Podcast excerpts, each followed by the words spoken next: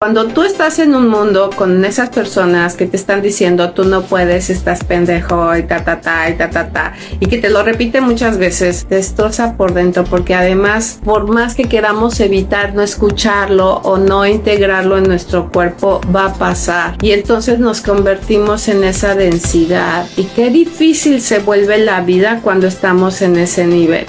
Por eso es importante desbloquearnos de todas las cosas que nos detienen para poder estar en esa luz. Darme cuenta cuál es la historia que yo tengo atrás, cuánto han avanzado mis ancestros para yo tenerla fácil o cuánto no han avanzado para tenerla yo difícil.